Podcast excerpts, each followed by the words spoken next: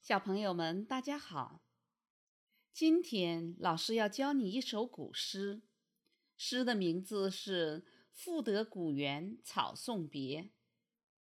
接下来，让我们一起来学习吧。《赋得古原草送别》白居易，唐代。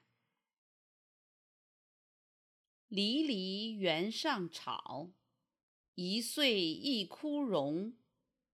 野火烧不尽，春风吹又生。远芳侵古道，晴翠接荒城。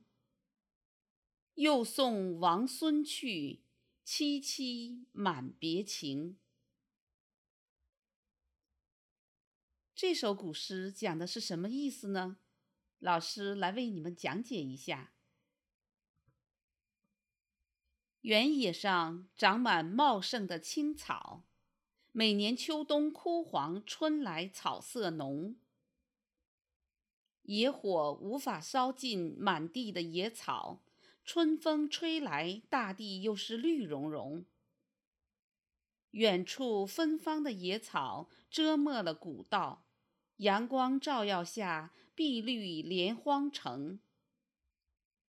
今天我又来送别老朋友，连繁茂的草也满怀离别之情。接下来，老师再为你讲解一下诗中一些你读不懂的词的意思。赋得，借古人诗句或成语命题作诗。题诗前一般都冠以“赋得”二字，这是古代人学习作诗或文人聚会分题作诗或科举考试时命题作诗的一种方式，称为赋得体。离离，青草茂盛的样子。一岁一枯荣，枯，枯萎，荣。茂盛，野草每年都会茂盛一次，枯萎一次。远芳侵古道，芳指野草那浓郁的香气。远方，草香远播，侵侵占长满。远处芬芳的野草一直长到古老的驿道上。晴翠。草原明丽翠绿。王孙，本指贵族后代，此指远方的友人。萋萋，形容草木长得茂盛的样子。小朋友们，这首《赋得古原草送别》，据说是白居易十六岁时写的。按科举考试规定，凡指定的试题，题目前需加“赋得”二字，做法与咏物相类似。《赋得古原草送别》既是通过对古原上野草的描绘，抒发送别友人时的依依惜别之情。诗的首句“离离原上草”紧紧扣住题目“古原草”三字，并用叠字。离离描写春草的茂盛。第二句一岁一枯荣，进而写出原上野草秋枯春荣、岁岁循环、生生不已的规律。第三四句野火烧不尽，春风吹又生，一句写枯，一句写荣，是枯荣二字意思的发挥。不管烈火怎样无穷的焚烧，只要春风一吹，又是遍地青青的野草，极为形象生动地表现了野草顽强的生命力。第五六句“远芳侵古道，晴翠接荒城”，用“侵”和“接”刻画春草蔓延、绿野广阔的景象。古道、荒城。又点出友人即将经历的处所。最后两句又送王孙去，萋萋满别情，点明送别的本意，用绵绵不尽的萋萋春草比喻冲色胸臆、弥漫原野的惜别之情，真正达到了情景交融、韵味无穷。此二句不但写出原上草的性格，而且写出一种从野火中再生的理想的典型。一句写枯，一句写荣，烧不尽余吹又生是何等畅叹有味，对仗亦工致天然，故卓绝千古。而刘句命意虽似，而韵味不不足，远不如白句为人乐道。如果说这两句是成古原草而重在写草，那么第五六句则巨细写古原草而将重点落到古原，以引出送别题意。故事一转，上一联用流水对，妙在自然；而此联为的对，妙在精工，颇觉变化有致。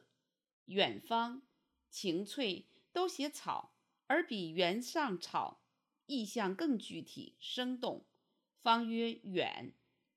古原上清香弥漫可嗅，翠曰晴，则绿草沐浴着阳光，秀色如见。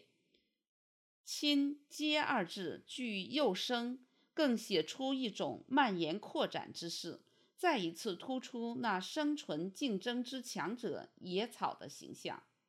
古道荒城，则扣题面古原急切。虽然稻谷成荒，青草的滋生却使古原恢复了青春。比较乱象鸣古切，残日照荒台，僧古怀原上秋草的秋园就显得生气勃勃。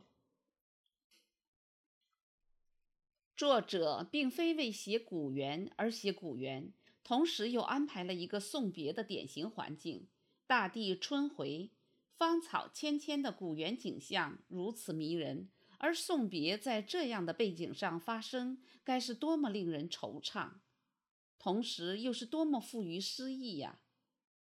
王孙二字借自《楚辞成句》，泛指行者。王孙游兮不归，春草生息萋萋，说的是看见萋萋芳草而怀思游行游未归的人，而这里却变其意而用之，写的是看见萋萋芳草而增送别的愁情，似乎每一片草叶都饱含别情，那真是。离恨恰如春草，更行更远还生，李煜《清平乐》。这是多么意味深长的结尾！诗到此点名送别，结清题意，关合全篇，古原草送别打成一片，意境即昏成。唐人的咏物诗。往往仅在最后一句才能见到作者的本意。白居易一向提倡作诗要通俗易懂，但也不反对用隐喻的办法。《古原草》这首诗题目标有“送别”二字，很显然是一首送别友人的诗篇，而通篇几乎都在写草，时是借草取喻。以草木之茂盛，显示友人之间依依惜别时的绵绵情意，情深意切，所喻尤为巧妙，不愧为白居易的成名作。小朋友们，你们学会了吗？接下来再来跟老师朗读一遍这首古诗吧。《赋得古原草送别》，白居易。唐代，离离原上草，一岁一枯荣。野火烧不尽，春风吹又生。远芳侵古道，晴翠接荒城。又送王孙去，萋萋满别情。